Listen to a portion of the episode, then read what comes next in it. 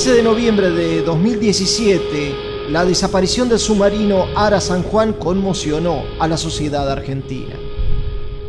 Habían pasado 24 días desde las elecciones legislativas de octubre en las que la alianza Cambiemos liderada por Mauricio Macri obtuvo un respaldo significativo en las urnas. El clima favorable le sentaba bien a los líderes del oficialismo. Lo hicimos posible y lo vamos a hacer posible cada día más. Así que los quiero escuchar, que sí se puede. Desde Tierra del Fuego a Jujuy, sí se puede. Desde Jujuy a Tierra del Fuego, sí se puede. De la cordillera a Río La Plata, sí se puede.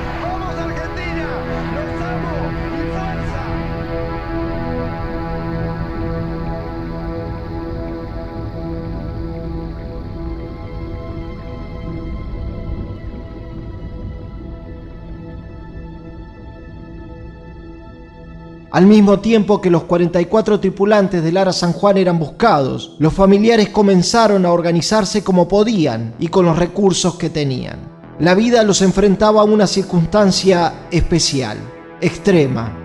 Después de algunas semanas comenzaron a notar que sus celulares se comportaban de forma extraña y personas desconocidas trataban de incorporarse al grupo.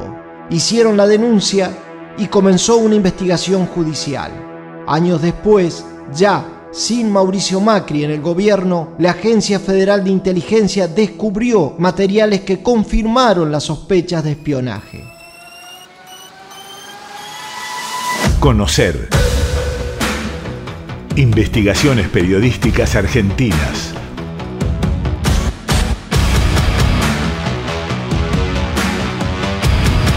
En Nacional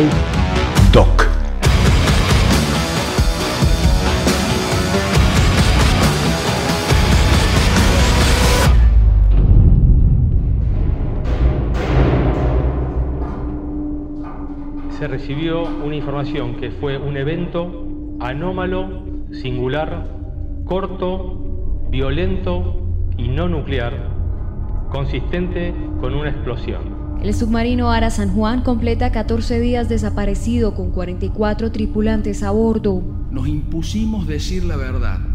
La base naval de Mar del Plata es el puerto al que debía haber regresado el Ara San Juan tras comunicar una avería hace siete días. Este contacto con los familiares se mantuvo siempre. Hasta que no tengamos la información completa, no tenemos que aventurarnos a buscar culpables, a buscar responsables. Primero tenemos que tener certidumbre sobre lo que pasó y por qué pasó. Mi compromiso es con la verdad.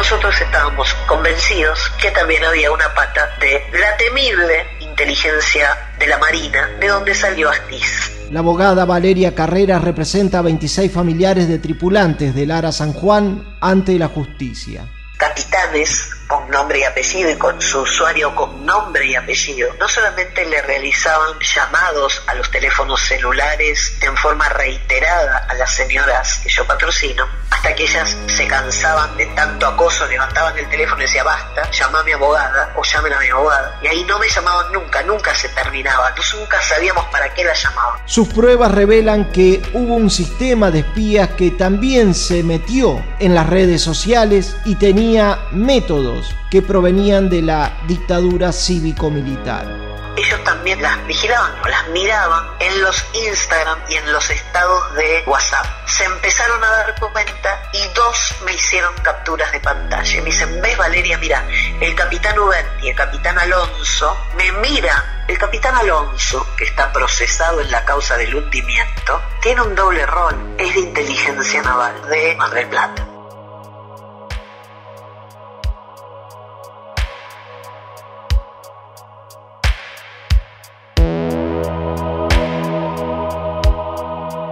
Los familiares hablaban entre ellos y coincidían en las cosas que les pasaban a los celulares y las intromisiones que detectaban en las casillas de correos electrónicos.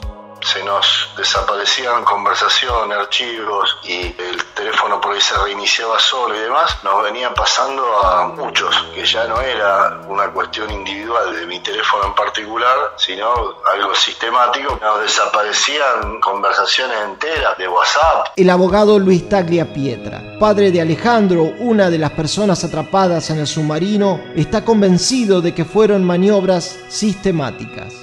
Los expertos nos dijeron que es producto justamente de la intervención permanente que a veces por error del sistema que interviene el teléfono genera que se desaparezcan archivos o conversaciones, que se reinicien solo, que tomen una temperatura anormal, también pasaba. Y después, por ejemplo, una vez hicimos una prueba que nos dijo un experto, yo le mandé un mensaje a una persona de WhatsApp, le pedí que esperara por lo menos 10 minutos antes de mirarlo con el teléfono apagado de la otra persona. Y ese mensaje con la persona al lado mío con el teléfono apagado, me aparece el tilde de enviado, después los dos tildes de recibido y después los dos tildes azules de leído. Cuando esa persona tiene el teléfono apagado. Eso es cuando te lo clonan, te están mirando todo lo que vos estás escribiendo y diciendo. Luis Tagliapietra cuenta un hecho particular que le ocurrió en el juzgado de Caleta Olivia, donde se investiga las circunstancias en que se hundió el Ara San Juan. Otra de las cosas que nos pasó bien concretas es la intromisión en los correos electrónicos. Y me empezó a pasar con las alertas de Google. En febrero del 2018 que estos mensajes eran permanentes. Y en marzo un día que estoy en Caleta Olivia, que tomamos la declaración testimonial de un oficial de la Armada, la jueza nos pide que apaguemos el teléfono y que lo dejemos en secretaría para evitar filtraciones. Entonces yo apago mi teléfono, me lo hacen poner en un sobre, lo cierran con la firma, ¿viste? Para evitar que nadie lo abra y queda guardado en la secretaría del tribunal a las 9 de la mañana. A las 5 de la tarde me devuelven el teléfono, lo enciendo y tenía 7 avisos de Google que habían ingresado a mi cuenta de correo electrónico de dispositivos desconocidos. Como lo tenía justo el fiscal federal ahí al lado mío, le muestro y entonces agarra y me dice, bueno, vamos a hacer la denuncia y vamos a anotar las direcciones IP, porque viste que Google te avisa desde qué dirección IP habían ingresado. Y bueno, esas IP eran de países sudasiáticos, Malasia, Tailandia.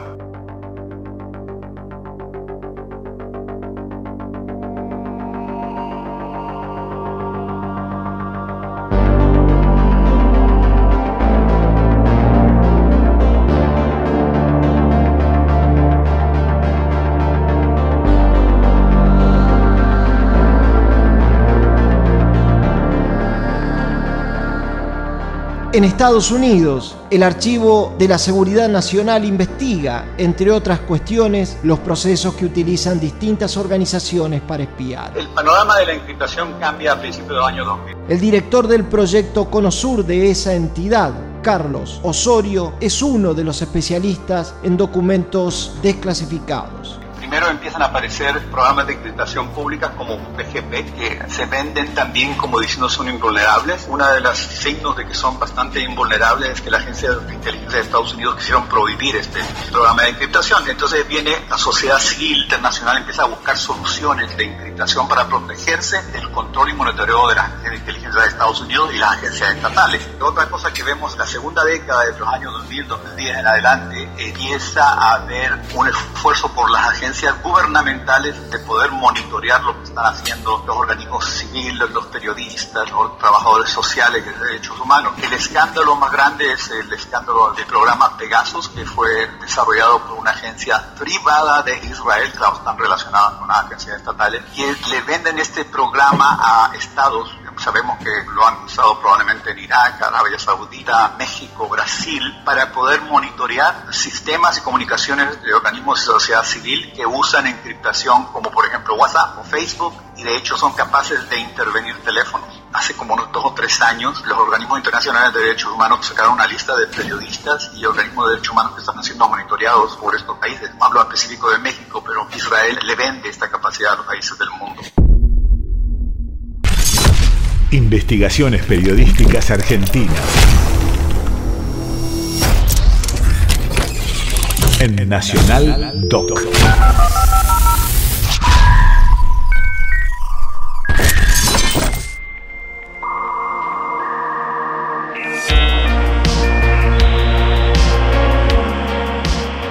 Mientras desconocían el destino de los tripulantes del Ara San Juan, las líneas telefónicas de la mayoría de los familiares fueron dadas de baja. En los aparatos aún estaban en la agenda de contactos los números de sus hijos, esposos, hermanos, primos que eran buscados en el mar. Esos celulares y los contenidos que allí estaban alojados era el único medio que los conectaba. Ahí dejaban hasta mensajes de WhatsApp por las dudas que vuelva alguna respuesta. Tal vez estaban perdidos en una isla o incomunicados en el medio del océano, pensaban, pero nadie sabía ni nadie daba ninguna respuesta. De un día para otro se quedaron sin esa relación, les cortaron las líneas telefónicas. Tal fue el grado de hermetismo y complicidad de las empresas telefónicas, que cuando fue la baja masiva de los teléfonos, cuando iban las señoras a bueno, me da otro chip, me dice qué pasó con esta línea, no, no le podemos dar información, no sabemos nada, tenemos órdenes de nada, no le podemos decir nada. La representante legal de la querella, Valeria Carreras, atribuyó también responsabilidades a las empresas telefónicas. Hicimos llamar a hombres, a, amigos con voz de hombre, a los teléfonos de asterisco 111 y demás. Hola, mira, me robaron el teléfono, quiero que me mande el chip, quiero ir a buscarlo mañana. ¿Quién habla? Suponete. Eh, Isabelino, que era un tripulante. Sí, dígame el número de documento, pum, decías el número de documento y el trámite terminaba ahí. Los sistemas ilegales de espías muchas veces también están en manos de empresas y no solamente son propiedades del ámbito gubernamental. Sí, claramente nos siguen ocurriendo cosas que están vinculadas con los sistemas que utilizan para escuchar y linchar teléfonos y demás con nuestras computadoras, porque la verdad que no podemos determinar quiénes. Luis Tagliapietra afirma que esa es una situación muy posible y además confirma que aún son víctimas de algún plan de inteligencia. Sí, como una cuestión sistemática de manera residual de aquel momento, o si hay tareas nuevas, que pueden ser incluso provenientes de privado, no necesariamente tiene que provenir de la estructura del Estado. O sea, hay gente que, que es muy poderosa económicamente hablando y que puede ser que ni siquiera necesiten de la estructura del Estado para realizar este tipo de tareas. Valeria Carreras también tiene la seguridad que aún son espiados a raíz de la impronta que le ponen a las investigaciones siempre sabemos que nos están observando, sí, porque ellos saben que nosotros seguimos tirando del hilo. Nosotros ya logramos probar que las imágenes fueron editadas del famoso hallazgo. Logramos probar que la Armada borró y suprimió imágenes. Logramos que la Cámara Federal de Comodoro Rivadavia ordene a la jueza que investigue a Macri, a Aguad y a Rur. Y aparte fuimos avanzando no solo en la pericia, sino también en los testimoniales que rodeaban a Macri y a Aguad. De hecho, le pedí el falso testimonio a Crucelas, que declaró y mintió. Andrés declaró y vinculó directamente que todo lo referido a Lara San Juan se hablaba a puertas cerradas entre Macri, Marcos Peña y Aguad.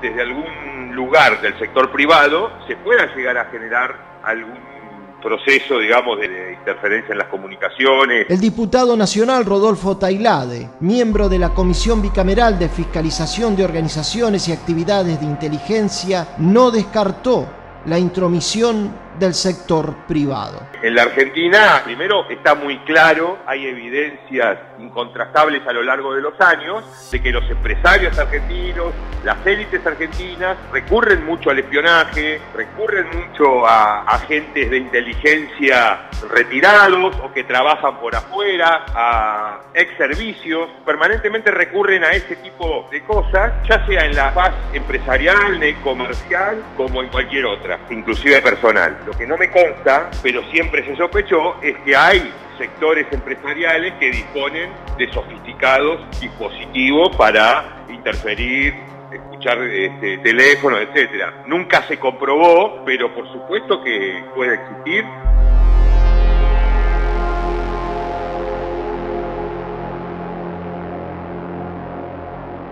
En julio de 2022, los camaristas Pablo Bertuzzi, Mariano Llorens y Leopoldo Bruglia dictaron el sobreseimiento de Mauricio Macri en la causa por presuntas actividades ilegales contra familiares del Ara San Juan. A los pocos días, el fiscal José Agüero Iturbe pidió a la Cámara de Casación que anule la medida a favor de los dirigentes de Cambiemos y además aseguró que los magistrados no pueden arbitrariamente cerrar la investigación acerca de las posibles injerencias de actividades de espías.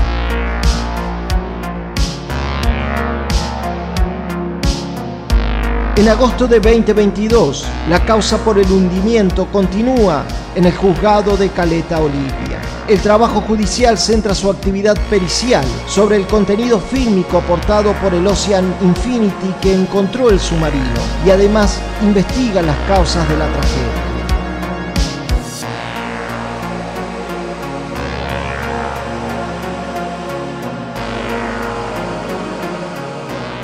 Posible que entre 2016 y 2019 haya funcionado en Argentina un sistema de espionaje general que construyó un enemigo interno? Se lo preguntamos al diputado Rodolfo Tailade. Se desplegó un sistemático despliegue de operaciones de inteligencia ilegal para intervenir en la vida pública en distintos sectores, en distintos estamentos, en los empresarios, en la política, en los sindicatos, en la justicia. La AFI se convirtió en un centro de operaciones de la política macrista, es decir, la política pasaba por el espionaje, por el armado de causas y la AFI era un ejecutor central de todo esto. Por supuesto, este sistema requería de otras poleas, los medios de comunicación y el Poder Judicial. Todo eso conformó el aparato de persecución. Fundamentalmente se sostuvo en las tareas de inteligencia ilegal que desarrollaron los funcionarios de la AFI que puso Mauricio Macri, que respondían directamente a él. Por eso señalo que el responsable máximo, directo y directo del espionaje del Estado mafioso en que se convirtió Argentina a partir de la violación de las reglas mínimas del Estado de Derecho fue Mauricio Macri desde su condición de presidente de la Nación.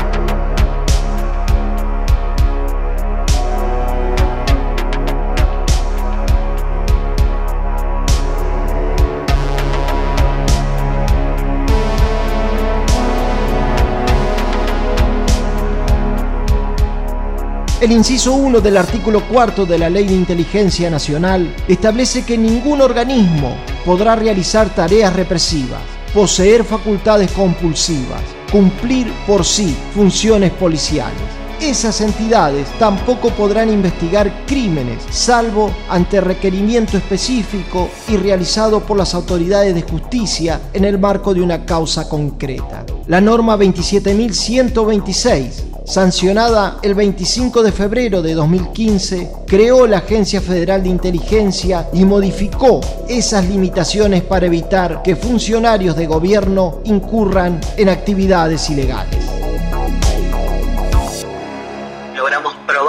Había objetivos militares, bélicos con nombre y apellido. El objetivo B de la misión era detectar naves y aeronaves provenientes y o con destino a Malvinas. Hay gente que es muy poderosa económicamente hablando y que puede ser que ni siquiera necesiten de la estructura del Estado para realizar cosas que están vinculadas con los sistemas que utilizan para escuchar y pinchar teléfonos y demás. La mayoría de la comisión bicameral repudia este sobreseimiento intempestivo de Macri por parte de los jueces del lawfare que habilita la posibilidad de que cualquier gobierno mande a fiar gente porque supuestamente está en riesgo su seguridad, que es lo que dice el fallo.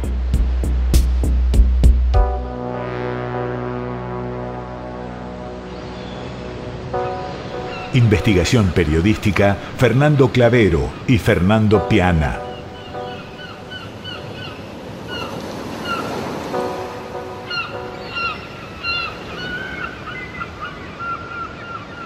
Investigaciones periodísticas argentinas. Conocer en Nacional Doc.